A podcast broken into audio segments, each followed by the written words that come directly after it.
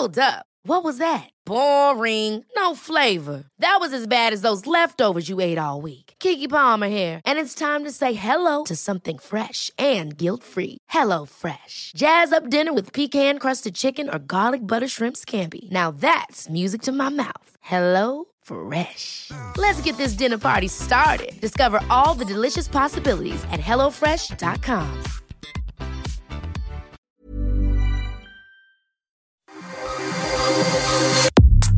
Nada más por convivir. Política, cultura y ocio con Juan Ignacio Zavala y Julio Patán. Iniciamos.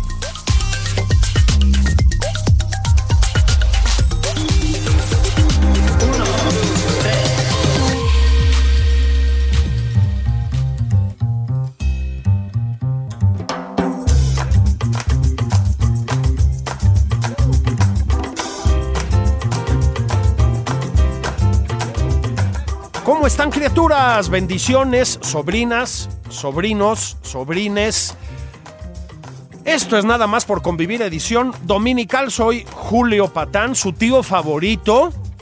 Hoy que no está aquí Juan Ignacio Zavala, puedo decirlo con toda claridad. El favorito soy yo. Él ocupa un humilde segundo lugar en sus preferencias. Ya saben que los domingos platicamos con gente muy brillante, platicamos con gente pues, con mucho peso en la vida pública mexicana, platicamos con, hemos platicado con panaderos, chefs, escultores, novelistas, poetas, historiadores, biógrafos, lo que se les ocurra gente del deporte, en fin.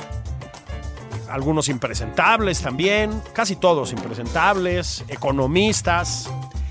Hoy voy a platicar con una tremenda reportera, tremenda editora, querida amiga, autora de libros, multicolumnista. Sandra Romandía, ¿cómo estás? Muy bien, muy contenta de estar contigo. Ojalá estoy entre los impresentables. No, claro que no. ¿Cómo crees? Si precisamente esa fue una de las primeras razones que tuve para invitarte, aparte de tu talento, contra- contrapuntear un poco, porque la gente de veras, mano, la gente que viene. No, no es cierto. Hemos tenido, la verdad, oportunidad de platicar con gente fantástica aquí.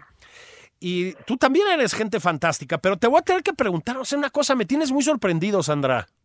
¿Por qué? Platícame. Oye, me- me tienes muy sorprendido porque el presidente está relacionado con empresas fantasmas. ¡No! No, no, no, no, no, no, no. Eso es un rumor. Ah. Eso es un rumor mal fundado. No sé dónde sacas esa información. A ver, cuéntanos el rumor un poquito. Pues mira, este, yo fui a diseminar ese rumor precisamente la semana pasada a Brasil, donde hubo una conferencia eh, latinoamericana de periodismo de investigación, se llama, y nos juntamos año con año, perdón, los periodistas de América con las investigaciones que selecciona ese, ese jurado, digamos, más destacadas de, de América Latina, investigaciones periodísticas, y narramos el caso país por país. Entonces, en esta ocasión, ay, perdónme, este, me llamaron para que expusiera precisamente el reportaje sobre las empresas fantasma de Andrés Manuel López Obrador para sus eventos. Y pues es precisamente eso, Julio. Este, ya, ya hablando en serio, muy lejos de los rumores, pues una investigación en la que encontramos eh, cómo una serie de personas son prestanombres para crear compañías fachada, es decir, que no existen en la realidad, que tú vas al lugar y no hay nada, Híjole. y cobrar millones de pesos a este presidencia por eventos, cuando algunos sí se hacen, o sea, sí se hacen, pero se hacen con equipo subarrendado, con equipo de presidencia, de logística, etcétera, y otros no hay registro de ellos. Y bueno, de eso fuimos a hablar. La verdad es que el público latinoamericano muy sorprendido de lo que pasa en México, sobre todo porque en el exterior pues se le ve como el presidente que dijo que iba a acabar con la corrupción. Bueno, es evidente que no ha acabado con la corrupción. Yo, de hecho, lo, he comentado aquí. Me parece que cada vez hay más evidencias de que lejos de acabar con la corrupción, pues es posible que acabemos con uno de los exenios más impregnados de corrupción. Este ejemplo tuyo, sin embargo, es terrible, ¿no? Porque va directamente a presidencia. Dime una cosa, Sandra, ¿qué, qué te puso sobre la pista de esta investigación? ¿Qué los puso sobre esta pista? Mira, como yo contaba eh, en este encuentro de periodistas, la anécdota de que eh, y Penilei Ramírez y otros periodistas se dieron cuenta que los que los eventos estaban pagando a una persona llamada eh, Yasmín Bolaños ¿sí? Y, y se le cuestionó al presidente, se le dijo, oye, ¿quién es Yasmín Bolaños? ¿Por qué eventos tan caros no se pagan a empresas conocidas o a empresas establecidas, sino a una persona física, ¿no? Y no se están licitando realmente este, este tipo de contratos. Y el presidente en una mañanera dijo, lo vamos a investigar, yo esa señora ni la conozco.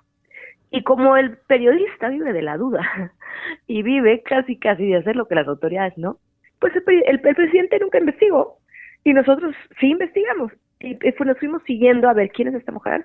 Y cuando fuimos encontrando, por ejemplo, que estaba de alta con el salario casi mínimo en un, en un supuesto despacho como asistente, eh, que la otra persona que también recibía contratos de, de eventos, eh, un hombre, estaba registrado como a Ballet Parking en un estacionamiento. Decimos, ¿cómo van a ganar millones de pesos estas personas?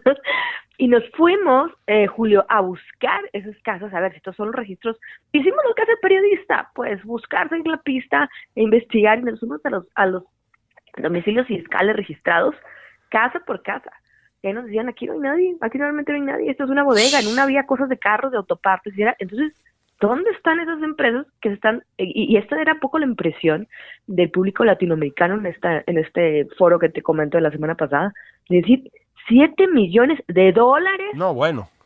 Van ya a esas, em, a esas son, son tres empresas eh, hermanadas porque comparten el teléfono, que el correo, etcétera, eh, para, eh, para personas que no sabemos quién son y que no tienen capacidad para hacer ese tipo de eventos es de locos, ¿no? Este, mira, yo no, no se trata de ponerse a especular, se trata de, o sea, lo que quiero es preguntarte cómo, cómo ves tú, como periodista, eh, como editora también de periodistas, de reporteros, ¿cómo ves tú?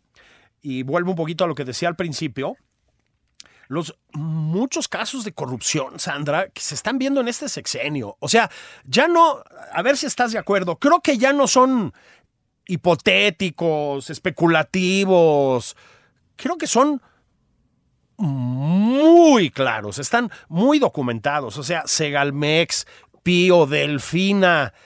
¿No ves tú, Sandra, sinceramente, ya como una especie de, pues, de corrupción estructural en este sexenio? No son accidentes, ¿no?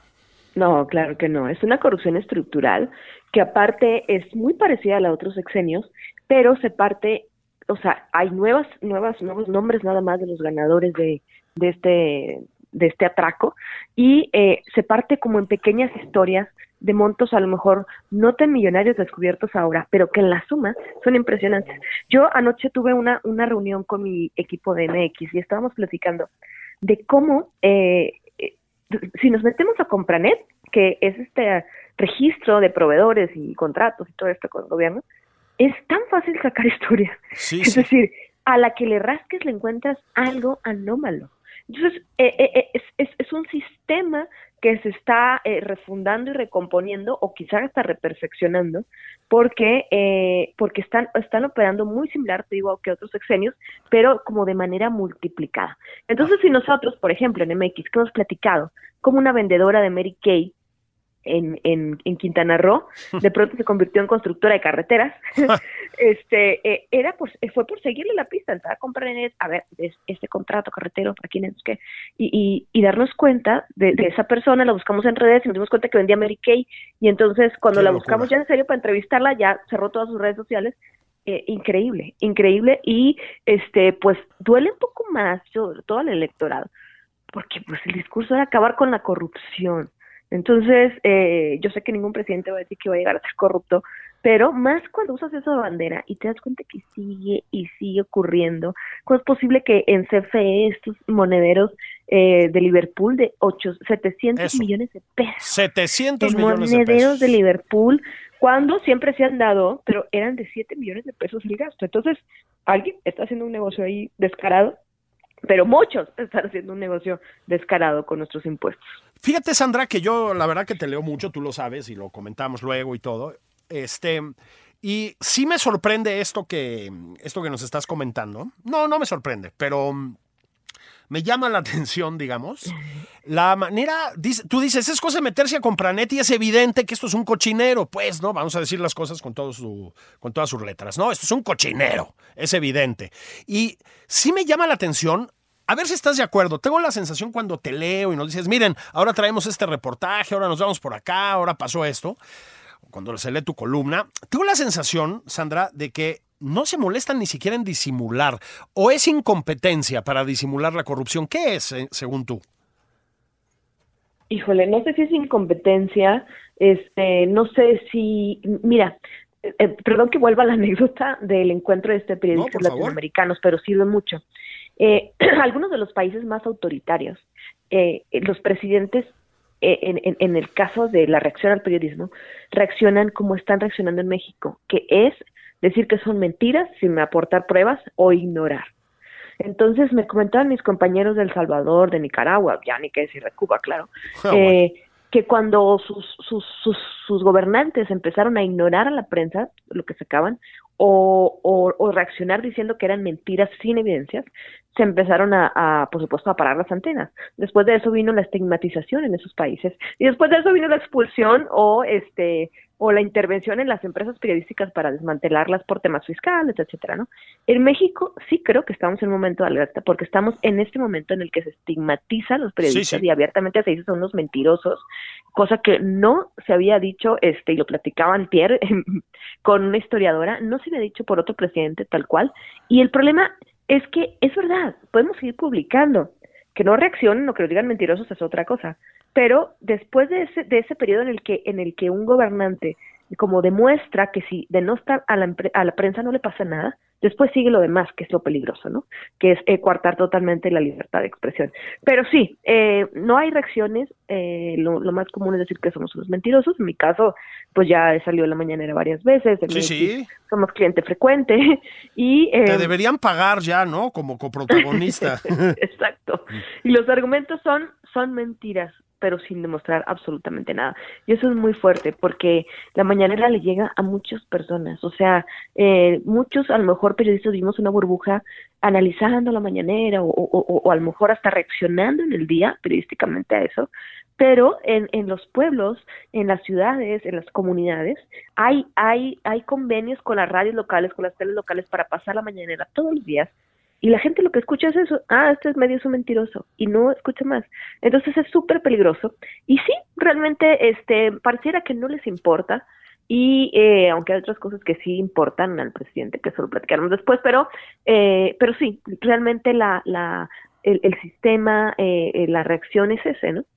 Sí, totalmente. Em, yo tengo, sí, yo coincido desde luego con tu análisis. Sí creo, de todas maneras, que a la imagen, digamos, impoluta que transmite el presidente de sí mismo, se le empiezan a hacer ya, vamos a decir así, rasponcitos, ¿no? O, más que rasponcitos, yo creo que mm, eh, poco a poco, digamos, este tipo de información como la que nos ofreces tú, va, va calando, ¿no? En sectores un poquito más amplios, aunque sigue teniendo mucha aceptación y muy buen prestigio en, en muchos sitios. Ahora, Llevas mucho tiempo, Sandra. Bueno, llevas, eres muy joven, pero aunque eres muy joven, llevas mucho tiempo. Este, pues metida en el periodismo de investigación. La verdad, México no tiene la trayectoria que debería tener en periodismo de investigación.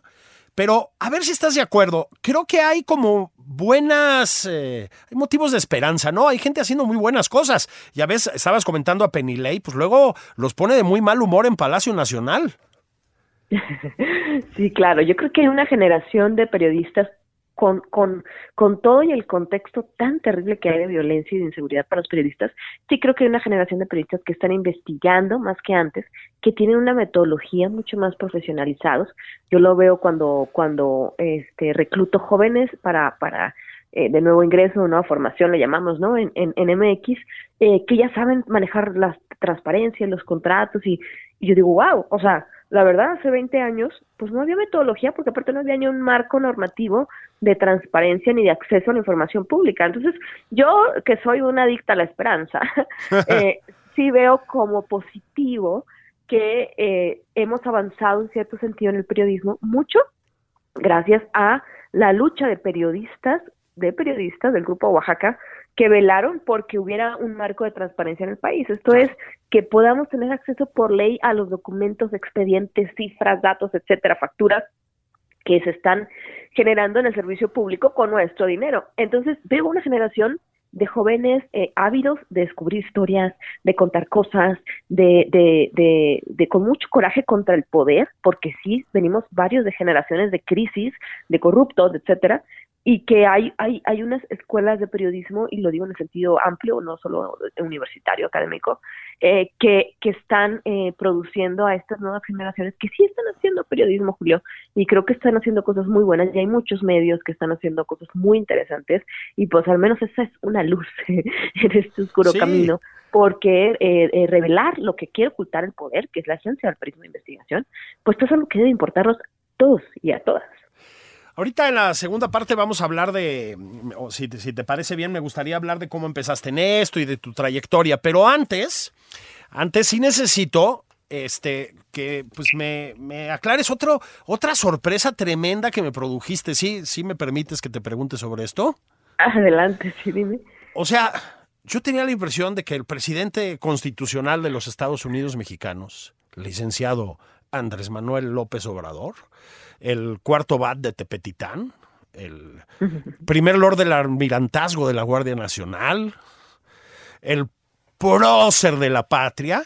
Yo pensé que se levantaba bien temprano y chambeaba todo el día y llegaba agotado a las tantas de la noche, Sandra, a su, a su habitación, a dormir unas poquitas horas para volverse a levantar y volver a servir al pueblo. Resulta que es un baquetón. Bueno, eso es lo que nos has dicho. sí, en esta columna publicada en Opinión 51, que se llamó Las escasas actividades del presidente, eh, pues sí, eh, lo, que lo que hice fue echarme un clavado en los en los Guacamaya Leaks, en los, archivos hackeados a Sedena, porque, eh, como lo menciono ahí, la agenda del presidente por protocolo tiene que estar pasada a Sedena. Entonces, cada acto que, que, que el registro, que el programa que está fuera de su de su recinto personal en Palacio, o sea, lo que ahí su casa, su su, su donde él se mueve, eh, es reportado, eh, por supuesto, a Sedena, porque pues aunque ya no haya estado mayor, supuestamente, de todos modos hay, hay ciertos protocolos de cuidado. Entonces, al revisar aleatoriamente, este, porque están los correos, eh, revisé varios años, revisé varios meses, pues me di cuenta y sobre todo este último año, Julio, pues que no tiene nada registrado después de las 12 una de la tarde.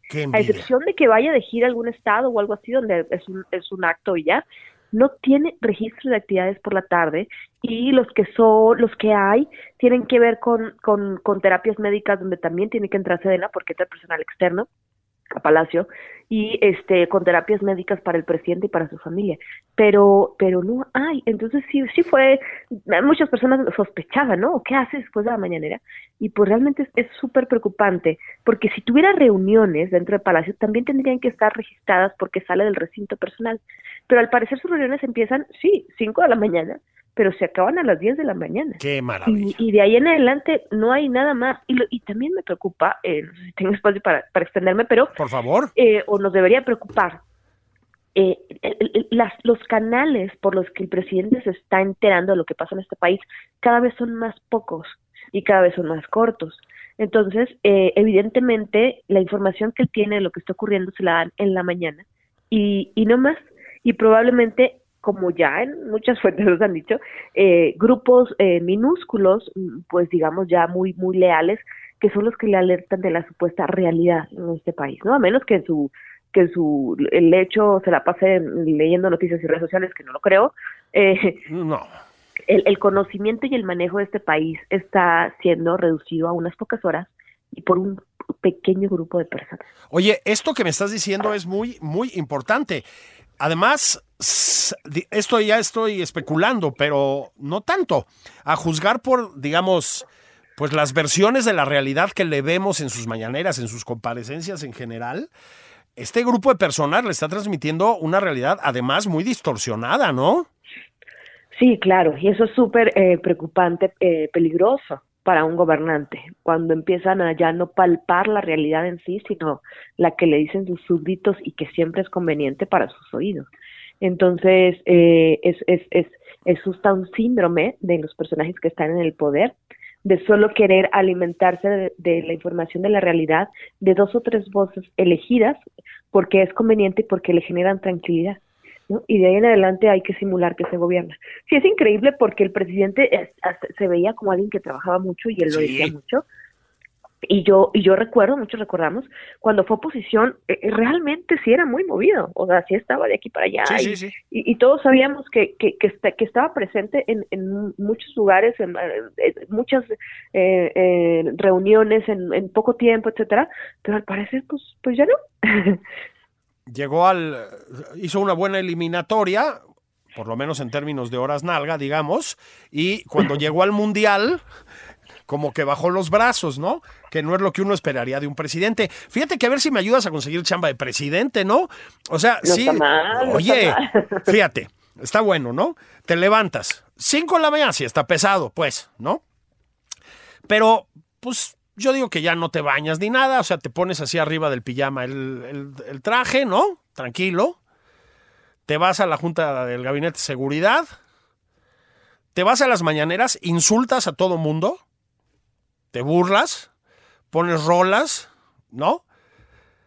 Sales, haces un desayuno pesado y se acabó el día. No es mala Sí, chamba. No, está mal. no, no, ojalá haya una vacante pronto. Viva, pues sí, ahí viene, ahí viene ya, ¿verdad? Bueno, querida Ya viene. Sandra, vamos entonces, ya que hablamos de la intensa actividad del presidente, en la segunda parte, si te parece bien, vamos a hablar de tu intensa actividad, que esa sí es intensa, para que vean. Este, o sea, vamos a hablar de tu vida y obra, ¿qué te parece? No, pues muchas gracias. Órale. Por supuesto, encantada. Órale. Entonces, vamos a pausa, familia, niñas, niños, bendiciones, sobrinas y sobrinos. Esto es nada más por convivir. Estoy platicando con Sandra Romandía. Hacemos pausa, váyanse por el caguamón. Destapen, destapen el bacachá blanco, lo que ustedes quieran, su veneno de preferencia, ya es hora. No tardamos.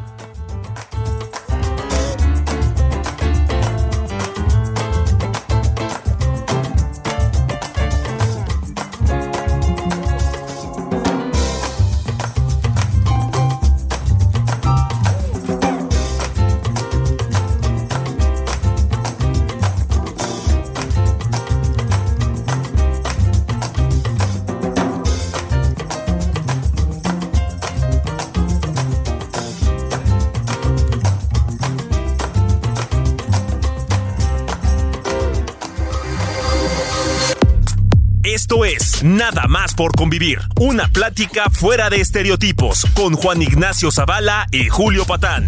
Regresamos.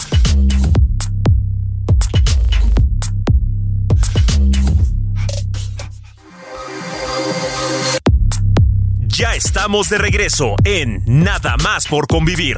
Aquí Juan Ignacio Zavala y Julio Patán.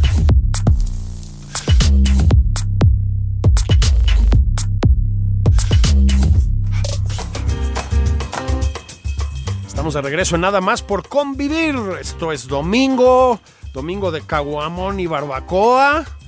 O de lo que su cuerpo les pida, por supuesto. Aquí no damos instrucciones, damos sugerencias nada más. Estoy platicando con mi querida Sandra Romandía. Platicamos en la primera mitad de este espacio. Pues de que hay empresas fantasma, ¿verdad? Relacionadas con el presidente de la República. ¿Quién iba a decir? Hay un, eh, una investigación potente que encabeza Sandra, se las recomiendo mucho, de verdad. Luego estábamos platicando también de otra de las revelaciones que nos hizo Sandra, que es que nosotros pensamos que el presidente trabajaba, ya saben, nivel eh, Bill Gates en sus mejores años, ¿no? O sea, todo el día, desde primera hora hasta la última, alimentándose sanamente para que el cuerpo aguante, y pues no. Eh, hemos sabido que hay problemas de cateterismo y angina de pecho y que no sé si por eso el presidente, eso es lo que nos reveló Sandra, este, pues trabaja muy poquitas horas. Eso sí, poquitas pero súper bien aprovechadas. Bueno, Sandra es una figura muy Hey, it's Danny Pellegrino from Everything Iconic. Ready to upgrade your style game without blowing your budget? Check out Quince. They've got all the good stuff shirts and polos, activewear, and fine leather goods, all at 50 to 80% less than other high end brands. And the best part? They're all about safe, ethical, and responsible manufacturing. Get that luxury vibe without the luxury price tag. Hit up quince.com slash upgrade for free shipping and 365 day returns on your next order. That's quince.com slash upgrade. Muy incómoda, que es lo que tienen que ser las personas que se dedican al periodismo. Y yo por eso te quería preguntar, Sandra, ¿cómo empezaste en este negocio? Porque además tú vienes de las bravías tierras del norte. Sí, eh, si se le puede llamar negocio. Bueno, sí, eso está Eh, bien.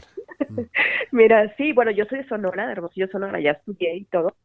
Y allá empecé eh, a trabajar en un, en un periódico desde los 18 años. Pero cuando yo empecé, fíjate que quería ser un poco más como periodista cultural, como quería ser escritora, este, hacer novelas, etcétera. Y, empecé trabajando, así cuando empiezas de becaria, de ve y saca las copias y todo, en un periódico que se llamaba Cambio Sonora, en esa época ya, ya cerró.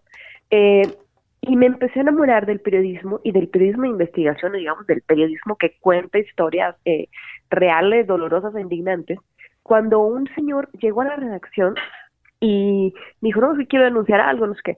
Entonces, ya sabes, los demás reporteros, este, pues ya con más carrera consolidada, que andaban con el gobernador, el congreso y todo, pues nadie, nadie quería atender al señor y me dijeron, pues tú, ¿no? La, la nueva.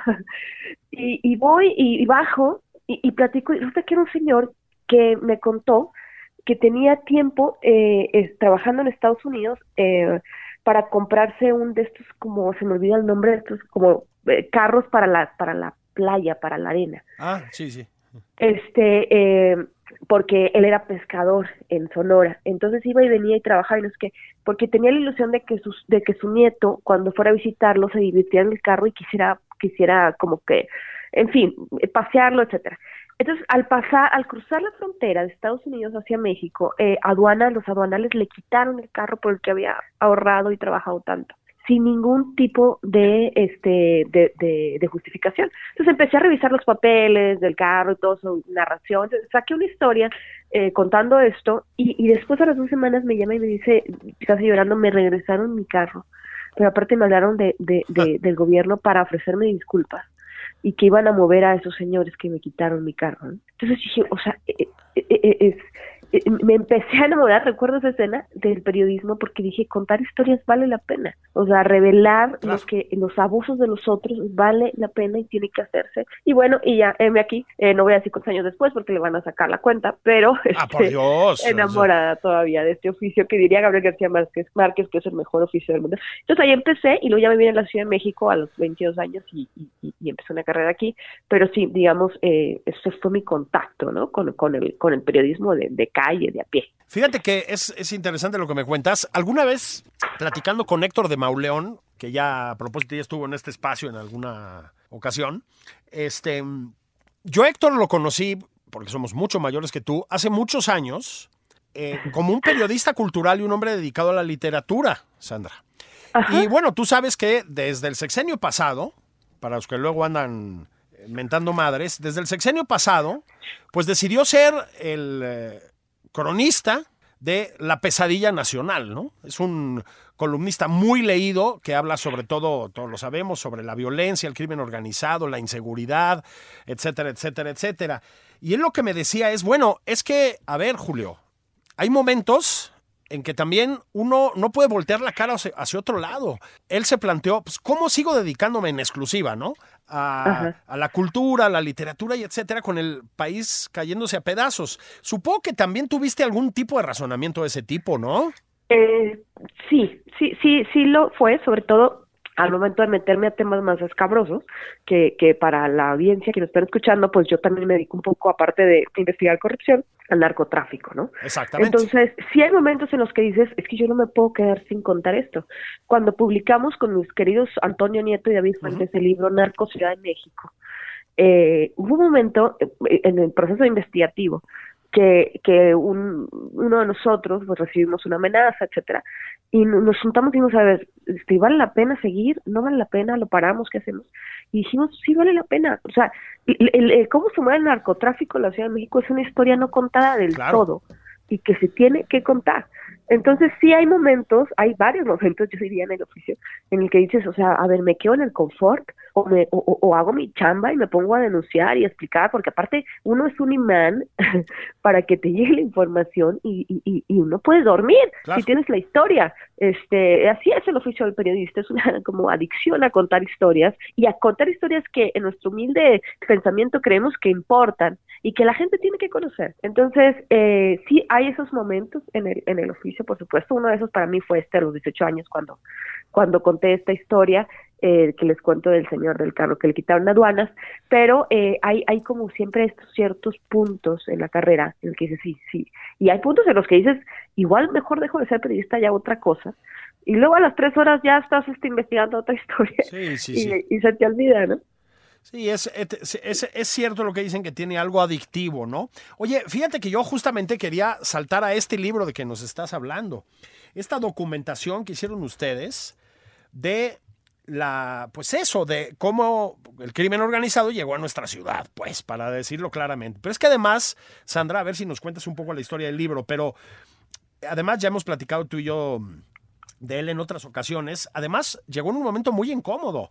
Yo me acuerdo que en aquella época, eh, Miguel Ángel Mancera, que estaba a cargo de la Ciudad de México, nos repetía una y otra vez, no, no, aquí no hay crimen organizado, no, no, son casos aislados, no, no, son algunos narcomenudistas. Híjole, y llegaron ustedes y boom. Claro, había una versión oficial de que la Ciudad de México estaba a salvo del crimen organizado, que no había estas bandas este, eh, súper poderosas y súper crueles que no había descuartizado, etcétera, etcétera, cuando pues un hecho tras ocho, eh, un hecho tras otro, perdón, nos fue mostrando que algo estaba pasando en la ciudad y al hilarlos y investigarnos te das cuenta que había todo un monstruo debajo controlando no solo el narcotráfico, ya la trata de personas, el comercio, el cobro, derecho de piso, etcétera, en esta ciudad y una historia que no se había contado y que por supuesto pues vino a tumbar esa narrativa oficial. El, el, libro se publica justo cuando está saliendo eh, Miguel Ángel Mancera y entra Claudia Chembam y hasta ese momento pues teníamos solo esa versión de que aquí pues no, no pasaba nada, que eran hechos aislados. Y en el libro pues lo que contamos es para empezar desde 10 años atrás de cómo viene, cómo se fue gestando el poder del crimen en la ciudad y hasta eh, nombres y apellidos de los meros meros de cómo se mueven, de qué hacen, cuáles son sus intereses, con qué cárteles transnacionales están aliados, etcétera, ¿no? Y pues sí fue una, una revelación y un poco romper esa, esa narrativa que nos querían imponer y por supuesto meternos en unos poquitos de problemas y riesgos, pero era una historia que se tiene que contar, evidentemente, y este, y que de alguna manera pues sí, sí abona a, a, a que haya una percepción de la realidad mucho más cercana de dónde estamos parados y que por supuesto uno apostaría que las autoridades pues hicieran algo, ¿no? En consecuencia. Ahí, ahí les hablan, ahí les hablan. Oye, yo también te quería preguntar sobre esto. Este libro, ya les digo, tiene algunos años. Este salió en el periodo de Mancera todavía. Pero la historia sigue, Sandra. ¿Le han dado seguimiento ustedes? ¿Sabes qué ha pasado en esta ciudad nuestra con eso? Con la disputa entre las bandas del crimen organizado. ¿Qué ha pasado con esas organizaciones aquí en Tierra Chilanga? Fíjate que eh, mira, yo, yo no soy pro ningún gobierno ni, y me cuesta mucho trabajo eh, felicitar autoridades y etcétera. Creo que todos tienen que hacer su chamba. Eh, pero sí hubo un, podemos decir, debilitamiento, desmantelamiento de estos grupos, sobre todo los más fuertes que son eh, la Unión, eh, la Antiunión y el cártel de Tláhuac, ¿no? Que son los que tenían o, eh, tienen todavía tentáculos importantes, este, corrompieron policías, eh, se adueñaron de, terrenos enteros en esta territorios enteros en esta ciudad para cobrar piso, pero este siguen siguen están presentes, pero al desbaratarse eh, estas estos estos al desbaratarse el liderazgo que había en estas estructuras criminales, sí se ha debilitado un poco, ¿eh? yo sí podría decir que, se ha hecho un trabajo en ese sentido, que, lo hemos visto. No, no, no creo que vayamos a hacer una parte dos del libro, creo que en ese momento se denunció lo que tenía que denunciarse. Eran momentos espantosos en esta ciudad de los que nadie hablaba, pero hay que decirlo, el cobro de piso sigue para muchos bares y restaurantes. Eh, los asesinatos en ciertas colonias por temas de territoriales de drogas continúan también, pero de alguna manera hay cierto debilitamiento, por ejemplo, la antiunión ya está casi inexistente. Y lo que es eh, la Unión de Tepito, han cambiado tanto sus liderazgos que se han dividido en otras pequeñas banditas que ha hecho que no sean como tan fuertes. El cártel de Tláhuac está muy debilitado también.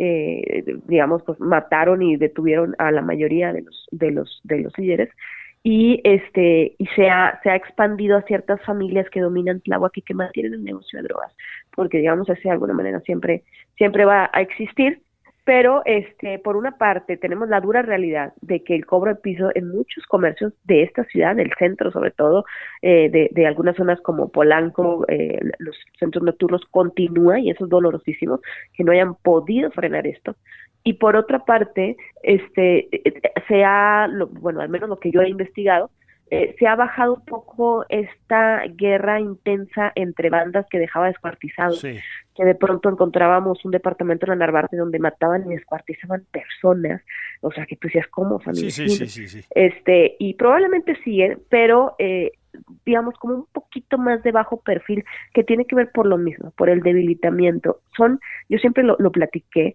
a diferencia de los de los cárteles de otros estados, en la Ciudad de México los líderes son muy jóvenes. Muchos de ellos mm. detenidos siguieron gobernando, por así decir, desde los penales de la Ciudad de México, que es otro tema. Eh, los penales son una barbaridad en esta ciudad, pero eh, pero se van quedando cada vez más chavitos en, en, en el liderazgo, las estructuras criminales. Sí hacen un desbarajuste, pero no han podido como mantener una, una fuerza y ojalá no ocurra. Eh, y el otro tema es la incursión del cártel de Jalisco Nueva Generación en esta ciudad. Sí. Que lo, con eso cerramos el libro, digamos, este, con, con, las, con los primeros visos de incursión y que sí ha estado tomando sobre todo cadenas de producción como el gas, ciertas cadenas de comercio, central de abastos. Eso es súper peligroso y es una alerta muy, muy fuerte que las autoridades tienen que poner súper atentas, porque si no, en cierto momento nos puede explotar ese, ese fenómeno aquí en la ciudad. Fíjate que aquí, como tú sabes, tampoco somos que, que se diga así súper chairos, pues no, ¿verdad? Este, y sin embargo, hemos dicho varias veces que el trabajo de seguridad pública en la Ciudad de México pues tiene muchos aspectos positivos, ¿no? Yo creo que también esas cosas hay que saberlas reconocer. Me parece que hay un buen policía a cargo de la seguridad pública. Es muy difícil, desde luego, eso creo que vas a estar de acuerdo, Sandra, mantener, digamos, al margen a la capital de lo que pasa en el resto del país. El país está incendiado, eso es evidente. Pero sí, yo coincido contigo eh, y me parece que las cosas hay que reconocerlas en que ha mejorado la situación de la seguridad pública aquí en Tierras Chilangas con con ese terrible bemol, ¿no? Que es el, cobro del derecho de piso, ¿no? Este, terrible, terrible, terrible, porque es devastador, es angustiante, en fin. Pero bueno, eso es em, el libro que ya te conocemos. ¿Se puede hablar de los libros que tienes entre manos? sí, claro, por supuesto. Yo creo que podemos dar un adelantito. A ver, vamos a dar esa primicia. ¿Qué te parece? Eh, pues adelante. Tú la conoces más que nadie. Pues miren, yo lo que les diría así de entrada es que viene. ¿Tienes una fecha ya, Sandra, para el libro? Eh, no, yo creo que si mi editor me escucha, eh, me va a regañar porque no la tengo, entonces no podría decirla. Pero, este, pero ya está en proceso, ya está su portadita, este, ya el, el, prologuista está en ello. Es correcto, es correcto. Luego les decimos quién es. Sí, las siete mafias chilangas y, y, lo que lo que intentamos con este libro, yo lo coordino, hay varios autores, es explicar cómo esta ciudad está detenida por poderes fácticos que más tienen que ver con mafias que mueven eh, eh, los grandes comercios, el transporte, etcétera, eh, que con un gobierno así el que entre y salga se tiene que adaptar a las mafias de la Ciudad de México, ¿no? Entonces es una investigación que, que narra desde diferentes historias y ámbitos pues justo estos estos grupos de poder que mueven el taxi en la Ciudad de México, este los mercados, eh, la prostitución, todo se mueve por mafias en esta ciudad. Si tú quieres poner un puesto en la calle mañana de hot dogs, va a llegar alguien a quererte cobrar, porque todas las eh, eh, cuadras de esta ciudad tienen dueños, aunque aunque suene increíble, pero así es. Sí, fíjate que una de las cosas que, que uno, a ver si estás de acuerdo, que uno percibe en este libro, o, una de las cosas de las que te obliga a ser consciente este libro, es que luego son mafias mucho más silenciosas, ¿no? Hay un, eh, un crimen organizado muy, muy brutal, muy estridente, pues ya lo sabemos, el país está lleno de cuerpos descuartizados, de, de, cuerpos colgados, de letreros amenazantes, lo que ya sabemos, ¿no, Sandra? Pero luego hay mafias mucho más discretas, ¿verdad? Creo que eso es un poco lo que nos están diciendo ustedes. Sí, claro, este, que se mueven como por debajo del agua, que son más fuertes de lo que podemos pensar, que manejan mucho dinero y mucho dinero en efectivo y que, y que insisto, o sea, los gobiernos más bien se tienen que adaptar a, ellas, a esas mafias, a esos líderes, y que eh, en este caso este libro no habla, no, o sea, no, no, no estamos diciendo las mafias de la droga, sino este, las mafias de diferentes eh, sectores, ámbitos y, y cadenas productivas en esta ciudad, pero que también toca a los cárteles de la droga, es decir, eh, ya hay muchas cadenas productivas, no voy a mencionar la prostitución porque pues, eso es muy obvio, pero este, en los mercados, por ejemplo, donde también entran los cárteles a pedir, a pedir su cuota, etcétera, y ya está como mezclado todo con todo. Pero esta ciudad, nosotros caminamos sobre ella, andamos sobre ella, comemos, este, hacemos nuestra vida, y no nos damos cuenta que en casi cada punto, en el metro, etcétera, hay una mafia controlando todo que no es precisamente el marco legal o el Estado de Derecho el que rige esta ciudad y cómo se comporta y cómo sobrevive, sino estos grupos de poder que se han dejado crecer y que han venido, por supuesto, desde el más antiquísimo eh, priismo eh, y luego el perredismo, porque muchos de estos mafias sirven para hacer después este eh apoyos políticos. Claro pero este es un, es un, son unos monstruos que se alimentan unos de otros. Y bueno eso es un poco lo que lo que cuento aquí y que ojalá pues puedan tener oportunidad de leer este libro ya que ya que esté a la venta que se llamará las siete mafias chilangas. Exactamente las siete mafias chilangas. Como ven ustedes en la Ciudad de México luego nos robamos a la gente de otras partes del país.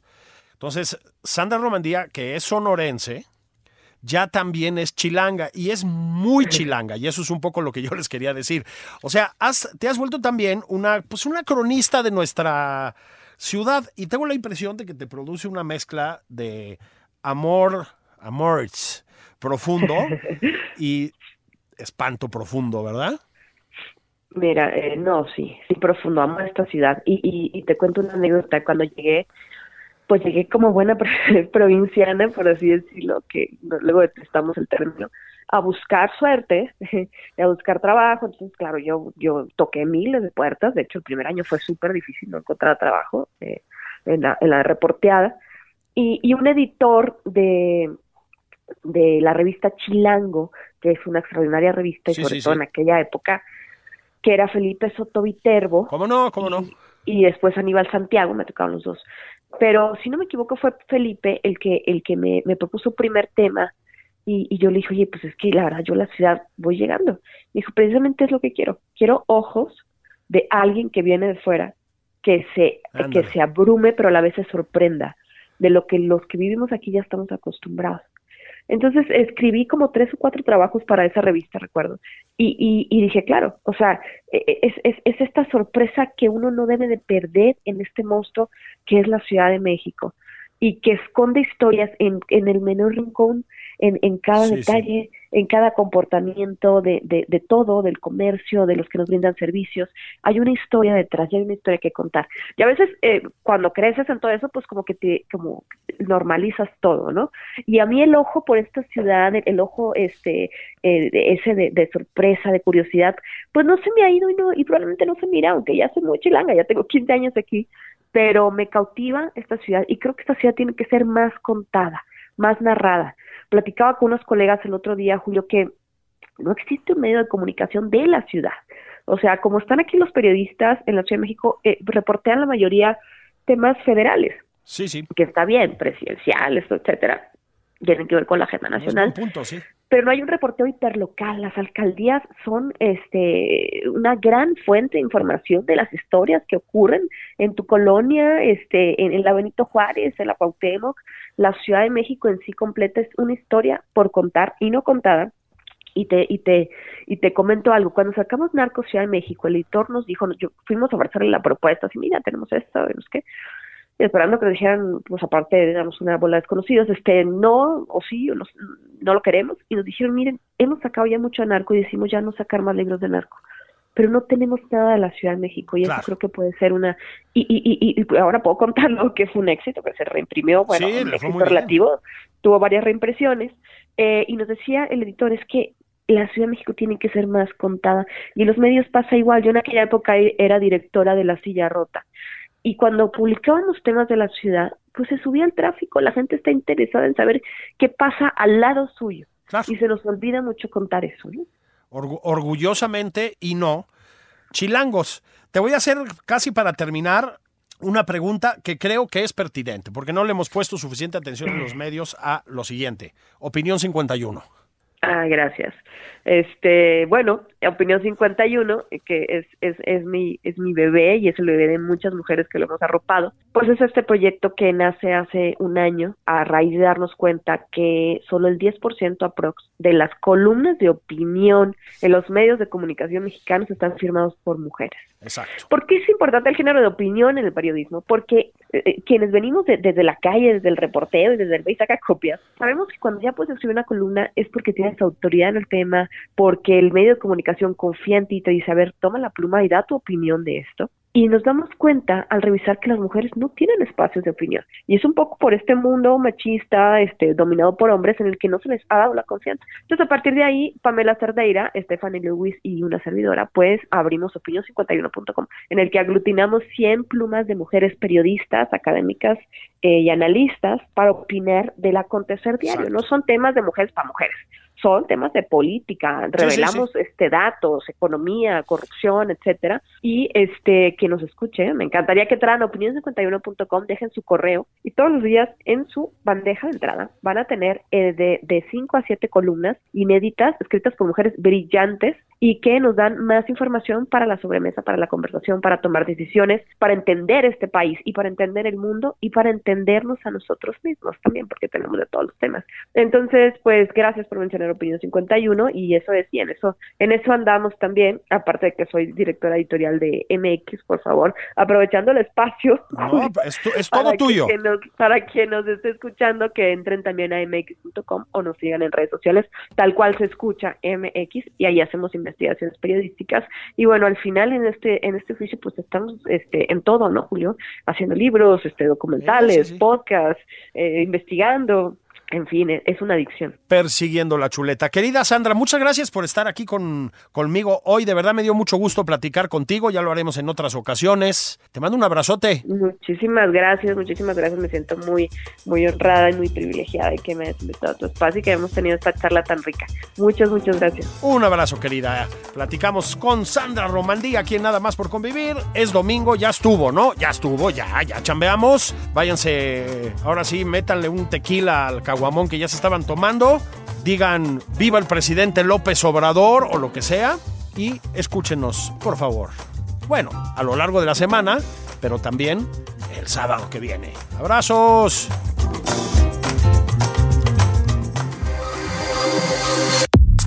Esto fue Nada más por convivir, el espacio con política, cultura y ocio, con Juan Ignacio Zavala y Julio Patán.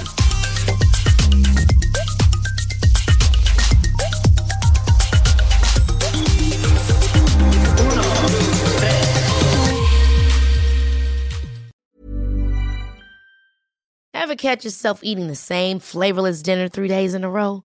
Dreaming of something better? Well, HelloFresh is your guilt-free dream come true, baby. It's me, Kiki Palmer. Let's wake up those taste buds with hot, juicy pecan-crusted chicken or garlic butter shrimp scampi. Mm.